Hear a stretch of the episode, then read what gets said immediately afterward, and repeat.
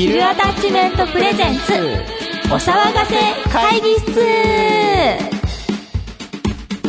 早く携帯がついてほしいです。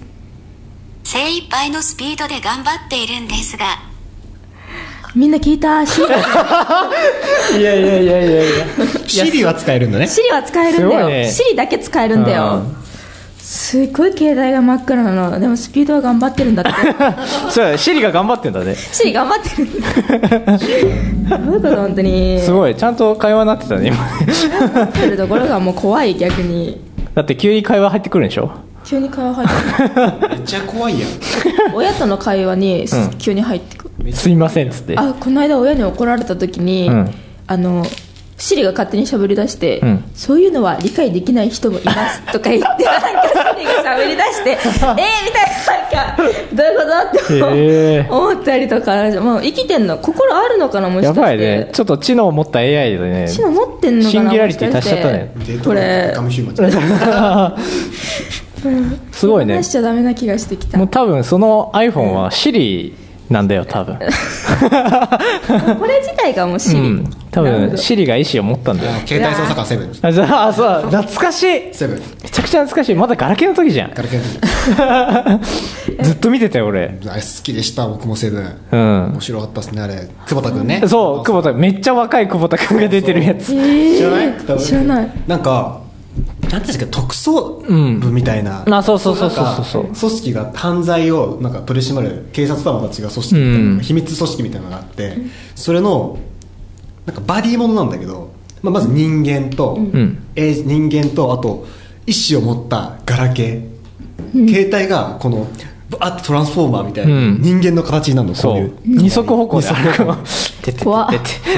それねなんかね種類がいくつかあって、ん。そのセブンとか、うん3とかそう。03基本的にその数字が、うん、名前のやつなんだけど。めちゃくちゃ愛嬌あって可愛いんだよ。すごい面白かったの。実写のドラマそうじゃドラマなんだけど。主演が久保田正孝で。そう。めっちゃ若い久保田正孝でそれで2人とかそのメチームで力を合わせて事件を解決してって、でその事件の裏にはこの悪いその携帯の01ってやつがいて、うんそいつとこう戦っていくみたいな、トランスフォーマーみたい本当に。携帯が本当にそういうふうにでも刑事物なんだよね基本的に。刑事物、た事件を解決するためにまあ要はその携帯と仲間になってじゃないけど相棒が携帯なの、そう。で画面が、まあ、要この折りたたみ式じゃん、折りたたみ式のその画面の部分が顔になってるの。ほうほうなるほど、ああなるほど、うん。たまごっちでいうテルリンみたいな。そんな分からん俺。分かんない でもあのソフトバンクからあそうそうそうそう。ちゃんとその変形するセブンみたいな出てた、出てた。えそうなんですか、うん。そうそう。おもちゃとしても出てたしそのソフトバンクだったか多分、うん、そうそっからもそのちゃんと出しへえ出してた。すごいよあれ。本当に面白かった。めっちゃ面白い。です話が本当に面白いです、うんバリバリ子供の時だけどねそのいやでも今あれ今見て面白いですよ、うん。子供の時に見たものってやっぱ面白い、うん面白いね確か僕に今稲妻イレブン見直してるんですよ。あそうなんだ。1話から。ああいや超面白いっす。いやでもなんか純粋なその時の気持ちで見れない。でも。それはわかる。あのああもうだ闇に染まっ稲ちゃう。妻イレブンのってやっぱ必殺技が超次元作必殺技がすごくて、うん。そうだね。あの帝国学園のはいはいはいキーパーで、うん。えっと源田ってやつ。はいはい。いたね。白髪？白髪じゃないえっとなんかこう髪流しててあー声が中村雄一のあうん。目の下にラインがう当たってるやつなんだけど、ん分かった。の必殺技がパワーシールドっていう必殺技で、こう拳をフィールドにバンって叩きつけうんうんうん。覚えてる。シールドが バーンって。出てくるやつでもうねあのパワーシールドバンってやってははじ跳ね返すんだけど、あの染岡とかゴエンジのシュート。を、でそれをバーってやっててその中で源田が発したのが「はあパワーシールドは連続で出せる」って。そうなんだそれに対して高円寺が今度あの染岡のドラゴンクラッシュをバンってパワーシールドになってそこに直でゼロ距離でファイヤートルネードをぶち当ててるっていうシーンがあって、うんそこで高円寺が言ったのはパワーシールドは衝撃波でできた壁弱点は嘘だ もうね、何言ってんだこいつらと思って。いや、だから、そう、改めて、その、なんだ、子供の時にき、ね、その、多分当時見てた人も、演じてる人たちもわかんないね、多分。そう、遊戯王の、あの、次回予告で、あの、頼む、知らないで、ジョノッチって言って、次回、ジョノッチシスって出るじゃん。あれも、その、風間俊介が言ってたんだけど、その遊戯役の人が。あの、ほん風間俊介なんですか？いや、あの、あ、そう、遊戯はね、風間俊介やってるの。うん。で、その、あの、ある番組で、その風間俊介がゲストで、で、ケンコバがメイン MC で、で、実際にその、遊戯王の次回予告がネタすぎるみたいな話で、そういう企画がやってて、で、それで、あの、風間俊介が言ってたのは、あの、撮ってる当時、本人も自分も含めて、もうね、何にも考えてないというか、その、言われてみれば確かにそうだな、みたいな。そうでしょうね。そうそうそうそう。やって、そう、やってる本人たちはもう一生懸命だから、そんな突っ込まれることもわかんないみたいな。で、後から、確かにそうじゃん、みたいな。ネタバレじゃん、みたいな。おかしいそうそうそう3本ぐらいありましたよねあったあった。あその、エグゾイアの、あの、倒した時の、切り札はチェーンディストラクションって言って、あの、詳しく言ってんな、みたいな。今度そのネタバレ論みたいなのやりたいですね。あ面白いネタバレって結構面白いと思ってて、なんかその、なんか別に悪い面だけじゃないといううんか、そうだねそれが面白い。それこそその文脈で言うと、うん10レンジャーの、うん。えっと、追加選手のブライン、ドラゴンレンジャーブラインって言って、そいつが、あの、な、なん、なんだったかな？変身回数に限りがあるだか、なんかとにかく命が間もなくつきそうだみたいな話があって、次回ブライはどうなってしまうのか、ん。次回ブライシスっていう、全く情能と同じ文脈の欲があって、パクリ？パクリ？うん。いや、多分、多分ね、そっちの方が先なの。10レンジの方が多分先なんだよ。あそう年代的には。90年代だから。ドラゴンボールとかでもあるからね、ヤムチャシス。やむちゃですね。昔はそれがあの時代ってやっぱりそうなのかもしれない。あうん。しかも次回予告が長いしね。あと、あらすじが長いとあ。長かったドラゴンボールのあらすじ超長いの。あれ好きなんですよ。あの、アイデンティティのう予告あーマネ。はいはいはいはいあれめちゃくちゃ好きなんですよ。ドラゴンボールのね、次回予告のネタで、あれめちゃくちゃ面白いですね。めっちゃ話それた。ティティティテテテレティオスオラ悟空っていう。好きやね。うん。で、だいぶオープニングから盛り上がっちゃったけど。ということでね。はい。はい始まりますはい。ビューアタッチメントプレゼンツお騒がせ会議室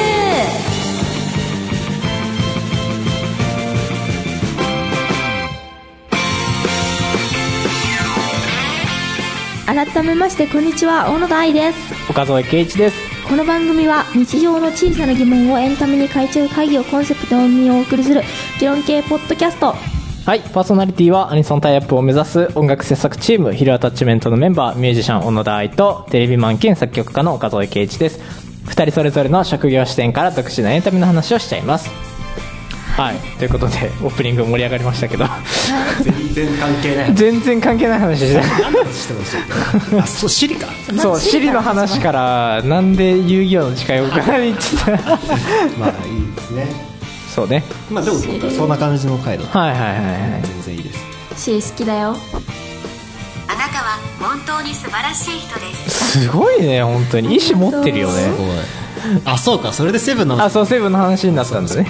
そうだね全然ついてくれないけど あのもうね iPhone としては機能してないけどね。そんな今回はそのにそのスマホに代わる新しい何かをん。僕らからプレゼンしようという暇つぶしみたいなね、なってる。うん、時間を時間の使い方的な。そんな感じでじゃあ。はい。始めていきましょうか。はい。あそうか私か。それではよろしければぜひ最後まで私大野田愛と岡添圭一にお付き合いください小野田愛です。岡添圭一です。せーの。お騒がせ会議室。はいということでえー、愛ちゃん。はい。何でしょうか？えーこの番組はお騒がせ会議室ということで毎日日常の小さな、えー疑問を議題としてそれについてお話ししていきます、えーそして最後に決議を出すという流れになっております。はい。えーまあ早速ね今回の議題はこちら、えー読書のすすめ。はい。まあ議題というかね。読書のすすめ。はい。読書のすすめ。トークの内容的にはこんな感じですね。本嫌いです。まあそんな愛ちゃんにねちょっと好きになってほしいということで本はい。読みますか、ということで。読みません。会話終了 まあね、本は、えー知識の宝箱、えー本は人の脳に触れる場所、えー今回はおすすめの本や本の魅力について、こだわりについて語り尽くします。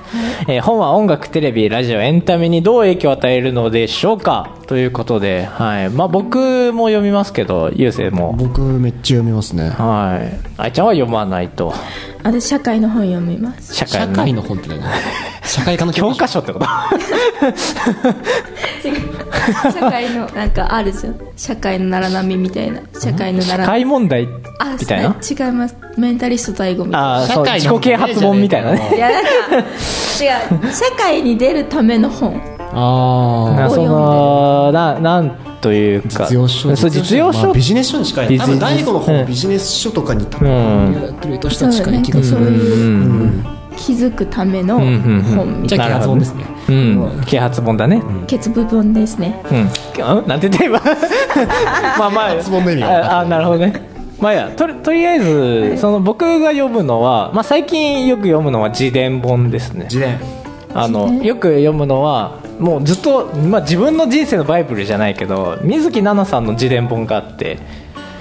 あとはあと僕が尊敬している作曲家のあのエレメンツガーデンの代表の上松則康さんの自己啓発自己啓発本じゃねえや。自己啓発じゃないね。それもそれも自伝というかあのまあそれは自伝という、まあ、自伝なんだけどどっちかというとそのビジネスにも近い。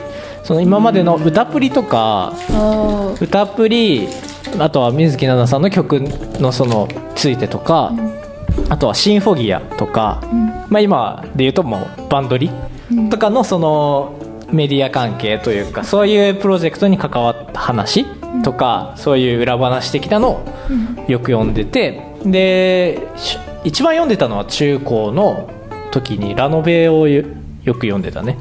ライトノベルっていう。ラノベも読まない？中学の時は、うん。携帯恋愛小説読んでああなるほどね。恋空とかねの文たあそうそうそうあーあー懐かしい。まあ俺は結構そういうラノベとかそういう自伝本をよく読んでるかな。なるほど。うん。僕結構、まあ、小説が好き伊坂幸太郎が好きでほうほうほうほう。あと辻村瑞希とか好きで、はいはいはい。小説結構読みますね。結構僕の中で一番自分の中であの読書体験として一番大きな影響を与えられた3作があって、うん。えっ、と伊坂幸太郎の「オーファーさ」うん。と,、えー、と伊藤計画の虐殺機関うん。と、辻村瑞希のスローハイツの神様っていう、うんこの3作が結構僕の中ではもうドストで、もうやばくて、うん。そこから結構小説読んでたんですけど、ここ近年はほとんどビジネス書とか、はいはい。まあ、な何書って言ったらいいのかちょっと分かんないですけど、んまあ多分ああいうの社会の本みたいな。あの落合陽一さんの本とか。はいはいはいあはい。の最近「サピエンス全史」とかめっちゃ面白かったですね。うん。ファクトフルネスとか。なんかそういうの結構最近だいぶ読むんだね結構。ね。うん。うん。というのを読むということで、まあで愛ちゃんは読まないと。基本読まない。基本読漫画も読まない。漫画も読まない、ええあそうなんだじゃあプレゼンプレゼンを ねすると2いう形人でしたいかなみたいな感じはあるかな。でももともと俺も本全然読まなかったの。ちっちゃい頃。だからもう言っちゃえば小学生までは全然読まなくて、で、まあ、読んでても漫画ジャンプとか、その辺は読んでたけどライトノベルにはまったのはもう完全に俺が中2のもうアニメにどっぷりはまった時期だね。で周りがやっぱりラノベというかその本読むの好きな子が多くて でそのある子は図書室の全部本読んだとかあとここの棚全部読んだとかでそれで表彰されてたりとかっていうぐらいでもめちゃめちゃ本読むの早いのその子。もう要はまあ速読じゃないけどバババババって読頭いいむんだ。頭もまあでもそうだな。そそれなりというか。本読んでる人ってやっぱり起点が効くあでも なんだろう人によるかな。うん。で本読むときに大事なのって結局その読んだ知識をどんだけうまいこと自分の引き出しにとそれをどれだけあの飽きやすい状態にできるかっていうのがでかいかもしれない。けどでもやっぱりそのラノベを読んだきっかけはそのアニメにハマったからっていうのもあってでその原作がラノベとか、じゃあラノベ読んでみようかなっていうのがあった。そのアニメから入ったかな。そのその時読んでたのは「ソードアートオンライン」まだアニメ化されてない時なんだけどあとはアクセルワールドとか。アクセルワールド中盤以来ですねですか。ああそうだね。アクセルワールドアニメ超好きで。うん。ただ本当にイライラするから人には勧めないです なるほどねなんかでもだいぶその時すごいみんな読んでたのは僕が友達が少ないとかはがない。あうん。はがないもそうだしあとはバカテス。ーあー出た。バカテスあと生徒会の一存とか。うん。だいぶその辺もいやまあね全盛期じゃないけどやっぱトラドラとかやっぱラノベ原作のやつを知って読んでみようかなと思ってそのアニメが好きになって原作読むっていうパターンがすごい自分の中で多いから漫画もそうだし。だそこでうんと気になったのは「まあ、ない」をアニメ見てみその続き気になるからみ読んでみようかなとかあとはまあ小説を読みたかったっていうのもあったけどなんか小説ってちょっと自分的にはハードル高かったのね。難しいなと思って。漫画ですらふ全然読まなかった自分が小説いけるのかなと思ってうん、だからそれも含めてちょっとライトノベルは手が取りやすかったというか。うん。うん。でも読むのは遅いから、だいぶ自分の中の頭の中で映像を作り出さないと分かんなくて、でもそれでも分かんない部分があったりするからやっぱ読むの遅いんだよね。でやっぱ絵があると分かりやすいからライトノベルって、ああとは言葉使ってる言葉とかも割と簡単じゃないけど。うんそのまあ読んでて分かりやすかったりとか、うん。ファンタジー要素強いからね。やっぱ漫画読んでる感覚は強いかもしれない。うんうんなるほど。そう。え気になること気になんか。なること？聞きたいことで聞きたいこと。聞きたいこと？本について？うん。本か今の話を聞いて。今の話を聞いて。今の話聞いて。うん。いやでもなんか絵を絵があって、うん。それで分かりやすいのはすごく分かります、うんうん私も文章を読んでると文字が歪んでるはいはいるので、うん。なるほど。文字がゆなんか頭が痛くうん。なる、あでも疲れちゃうんだよね、若干。もともと読む体勢というかそういうのがなかったから、眠くなるし、ん。で逆によく買ったかだと思う、うん。眠くないからまあ本読もうかなみたいな。で眠くなってくるから まあ寝てみたいな。で続きはまたあの後日読もうかなみたいな。うん。だからだいぶ一冊に対して読むその時間が長いからコスパはいいかもしれない。うん。一冊読んでて。一冊が高いの割と。うん。700円とかするかうなんそんぐらいすると思う。でラノベによっても分厚かったりする。その「境界線上のホライゾン」っていう作品があるんだけど辞書みたいに分厚いの、あ れはさすがにちょっときついなと思って。ログホラも長いですよ。あー長い長い長い。だログからホライズもこんぐらいありますもん。ねうん、だからめちゃめちゃ長いから、あとはみんな「ハリー・ポッター」読んでたんだけどあ「ハリー・ポッター」も分厚い分厚しい。まさに辞書ぐらいあそうそうそうそう。でも読めないなと思って、うん。だからライトノベルはすごい薄いしちっちゃいし、そのカバンにポイって入れやすいというか、コンパクトだから。で電車とかそういうバス移動が多かった、ねその高校の時。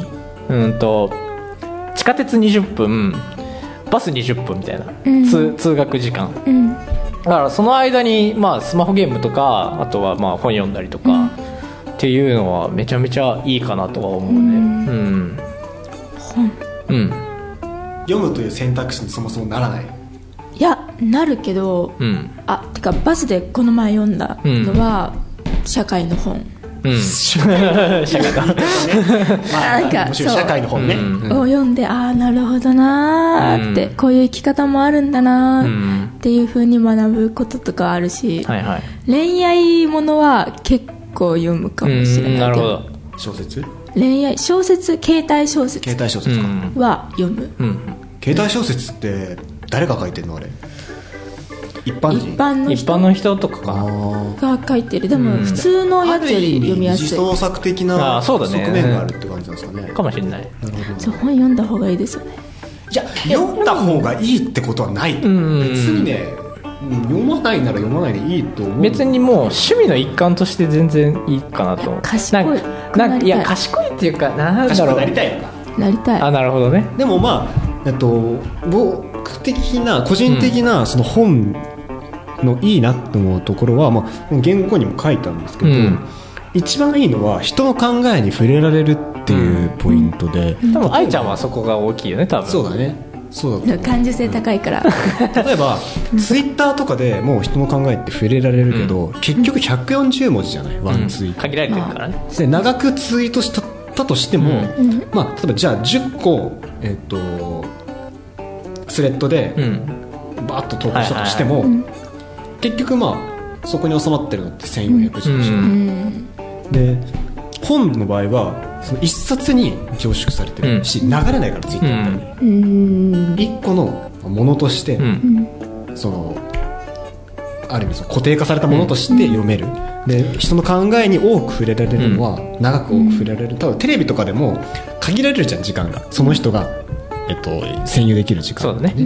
ただ本の場合はその人の本だから。うん例えばじゃあ大悟さんの本じゃないうん。あれだね読んでる。ご語彙力がないから。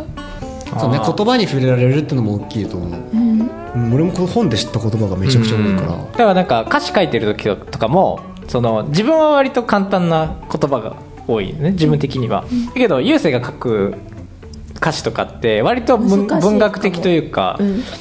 多分それは小説の力がでかい、うん、そうだね。多分そこは大きいかなとは思うね、だあの自分はやっぱりそのやっぱりハードルが高いものだと思ってたからほん。小説自体が、活字に触れるというかね。そうそこがやっぱりそもそも そもそも勉強は嫌いだったから、その国語の時間に読んでる教科書みたいな感覚、だったから。まあでもそうですよね。あれ小説ですもんね、原文とか古典とかのやつは特に、うん、だからまあその辺含めて確かにその言葉のレパートリーは増えるよね多分、うん。その小説とか。そのやっぱり一つの言葉とか伝えたい表現っていろんな言葉で伝えられるじゃん、そこの表現方法がやっぱそのその人の表現方法とか。うんさ作者によっていろいろあるから、あこういう表現の仕方もあるんだとか、うん。だって好きですっていうさ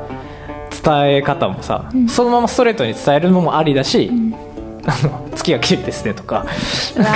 古典的な。例えばさっきのゾエさんの話結構ヒントがあるなと思って、ハードルっていう、愛さ読む時にハードルってある。例えばじゃあ本を手に取ろうと思った時にああなんかどうしようかなみたいな。読めるかなみたいな。いやそれはない。とりあえず手に取ってみて、うんなるほどね。なんかちっちゃいやつを買っても読む、読んでみて、読んでる途中にああってなるなんか。何であってなる？何？入ってこない。どういう意味？どういう意味？みたいな。あ意味が分かんないのか。意味があーあーいやでも俺も最初そういうの多かった。なんか読めない漢字とかもいっぱいあったり、それはもう調べるしかない。うん、そうそう。だからその都度調べてた、調べるか雰囲気。あでも 雰囲気はそう小説は特に。ライトノベルに関してはやっぱり物語を知りたいから雰囲気。雰囲気。で そもそもわかる「ソードアートオンライン」とかを読んでて思ったのがやっぱオリジナルのさこ固有名詞多いじゃん。あのだからソードアートオンラインっていうもの自体もだって造語だしあの縄吹き屋とかいっぱいそのその作品でしか出ない言葉がいっぱい多いから、だからそもそも気にしてられないというか気にしてるよりかはまあ進めた方がいいかなみたいな。それでいうとね「あの炎上等」っていう小説家の方がいて炎上と炎上等っていう小説家がいてあのねすごいのよ。えっとこれは僕たちの物語かもしれないしそうじゃないかもしれない。彼女の物語かもしれないしあるいは誰々の物語かもしれない。果たしてそれはどうこうこうこうでこうなのかもしれないがこうだと思う。だがそれは一般的な見方だみたい。なそういう文章がダーって続いてんのよ。怖い。だから 怖い。本当にねあのね読むと頭がめっちゃ混乱するんだけど、呪いただそのその混乱してるのが気持ちいい。なんか言葉に触れてる感覚。バーって見ててうんうんう。んうん。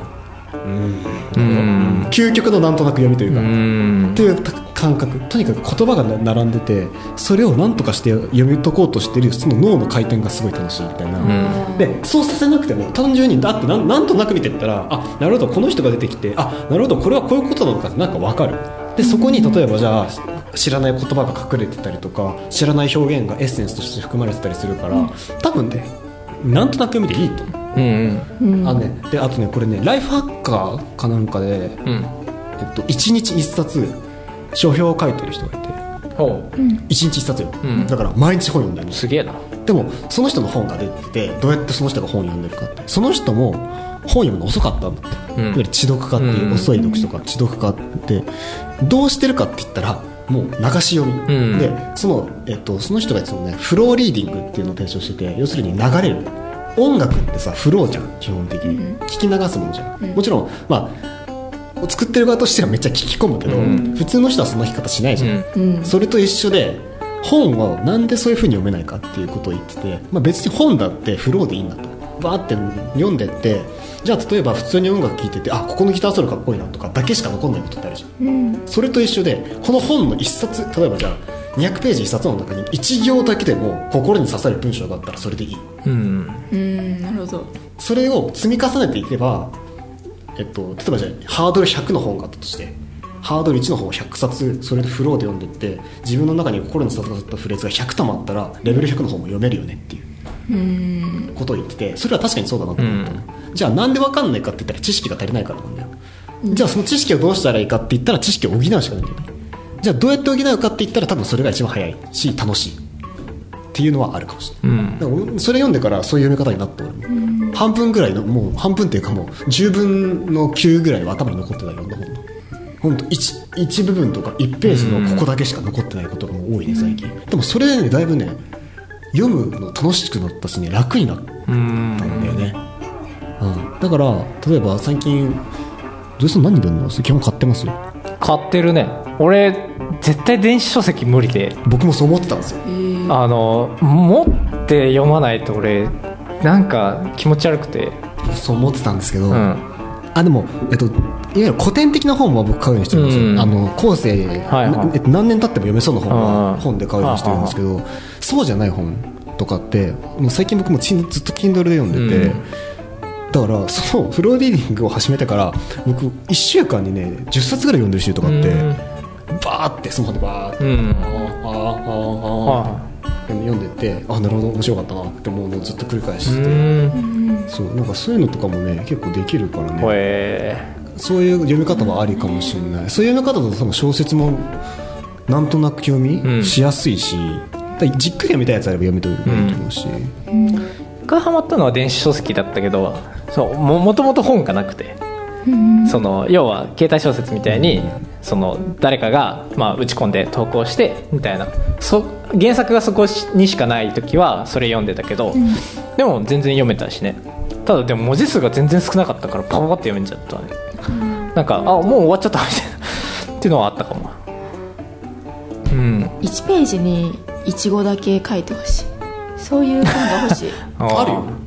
嘘。あ小説とかじゃないけどそういう本あるよ。あの哲学書じゃないけど、えっと、偉人の名言とかあるね。そういうそういうのはあるね。あなんか、うん。じゃあいちごだけ「わ」「わ」みたいな「わ」「た」「し」「わ」みたいなちストレスじゃない？逆に。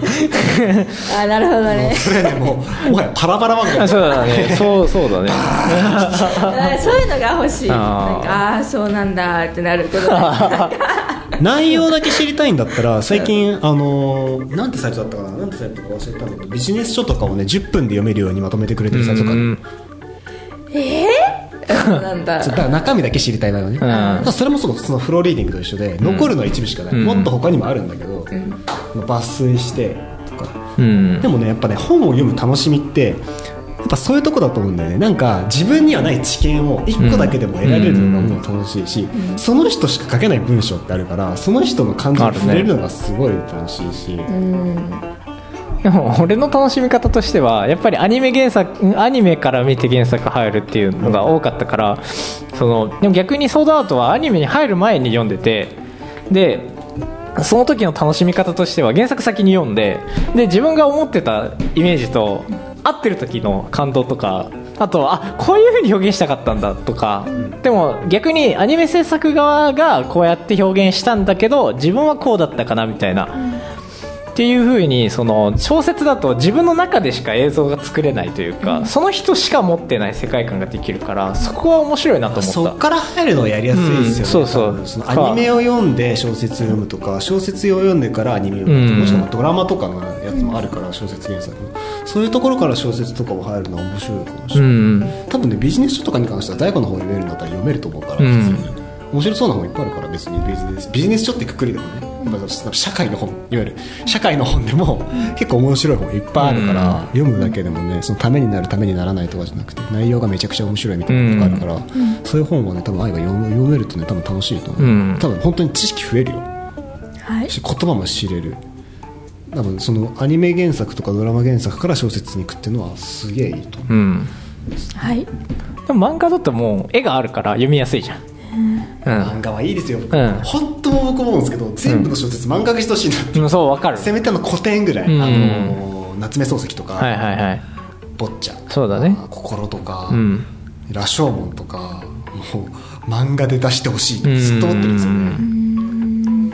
漫画の方が読みや漫画の方がね読みやすいのよ。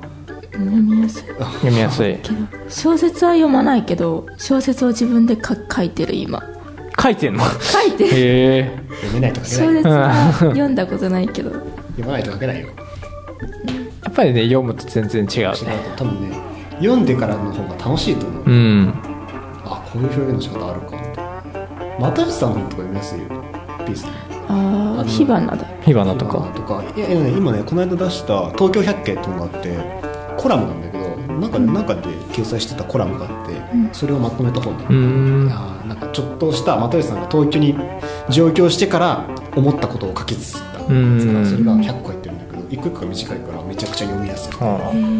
あのねすごいねいい。そういうのもあるかもしれない、あの一番いいなと思ったのはその書いてある文章が又吉さんの声で再生されるところなんだよね脳内で。へえ。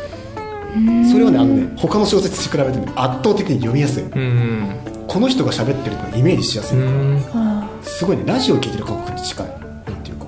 ああそっか。もう表に出てるもんね。そうそう。声知ってるじゃん。あうん。だから読みやすい。ああそれあるかも。俺はだから最もうずっと読んでるのが水木奈々の自伝本とか、あとはその上松さんのそうあの、まあ、ビジネスも含めた自伝本みたいなのも読んでて、やっぱり み水木奈々を存在を知ってるから自伝本ってすっごいスッて入ってくるし、声を知ってるとそうそうそうそう。の人の声を知ってるってめちゃくちゃ出うてる、ん。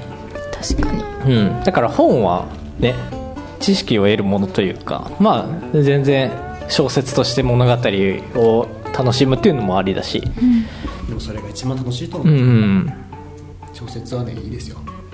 小説はとてもいいものだと思いますはい。読みたい時に読めるしね。そう読みたい時に読めばいいね。あの、うん。本って別に読めなくていいと思ってるから。そう。なんか絶対に読まなきゃとかっていうなると多分読めないと思うから俺はもうその病院の待ち時間とかあんま携帯触れないからその時その時絶対小説読むんだけど。でもその知識を得ようって知って読むとうん。しんどいと思う、うん。それはねそうだと思うよ。なんていうか。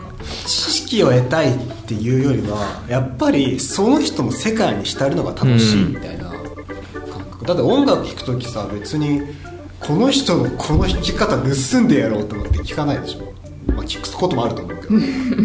でも普通に聴く時はそんなことないでしょ。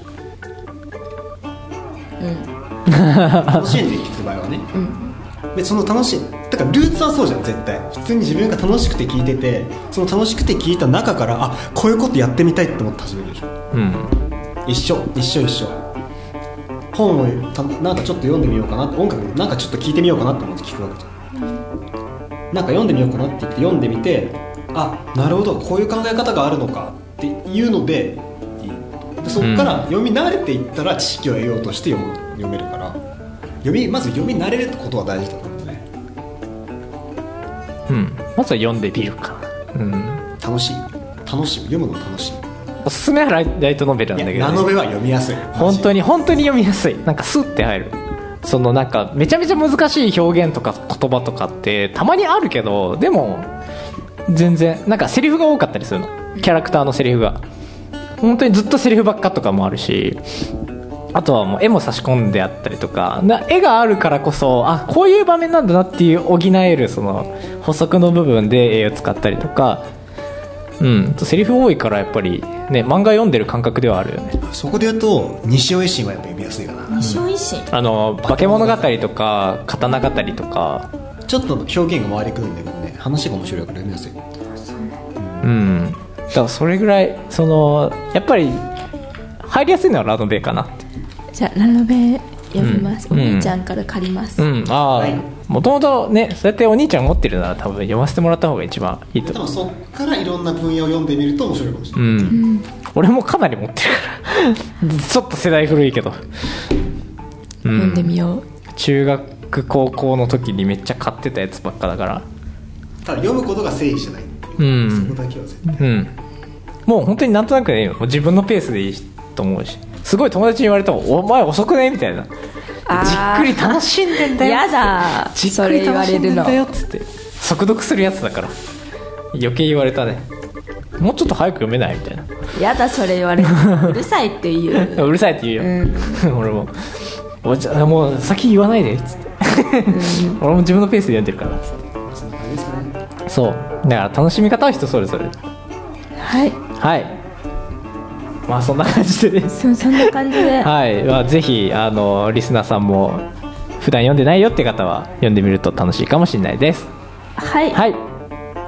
ということで一旦ありがとうございました。ありがとうございました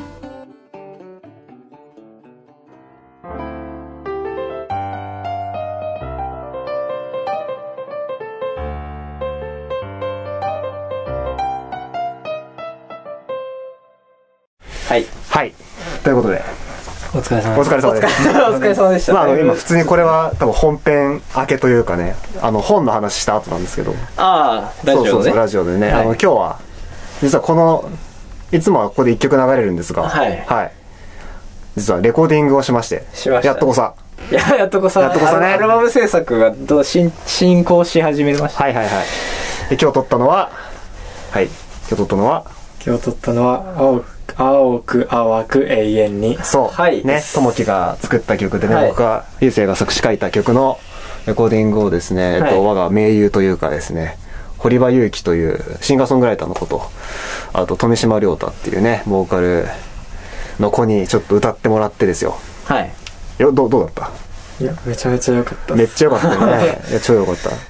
いいやもうありがたいです や、疲れた。疲れたね もう、ゾエさんの顔に疲れが。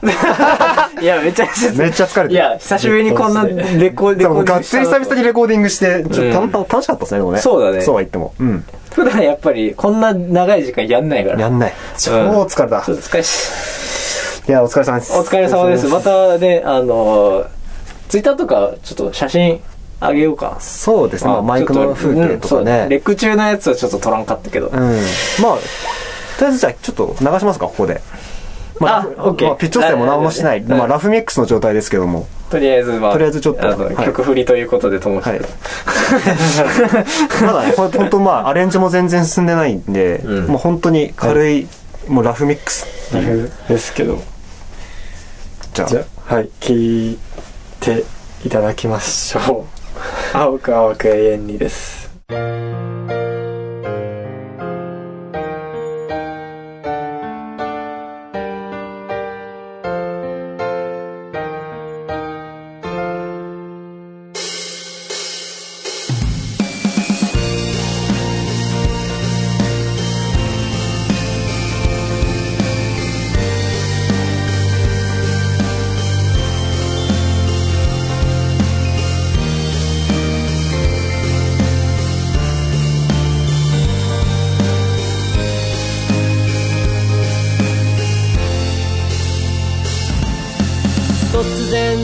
雨肩を濡らし人混みの中傘を差す知らない誰か君を君と知る前の私重ねて水たまりアスファルトに映る眩しい予感はそう。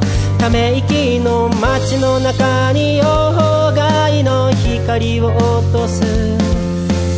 今日もまた昨日の街角で心の声がこだまする。寄せては返す波のよう思いを空に刻んで雑踏の中消える足音それでも気づいたぬくもりは曇り空をかき分けて手と手を結ぶさよならを忘れ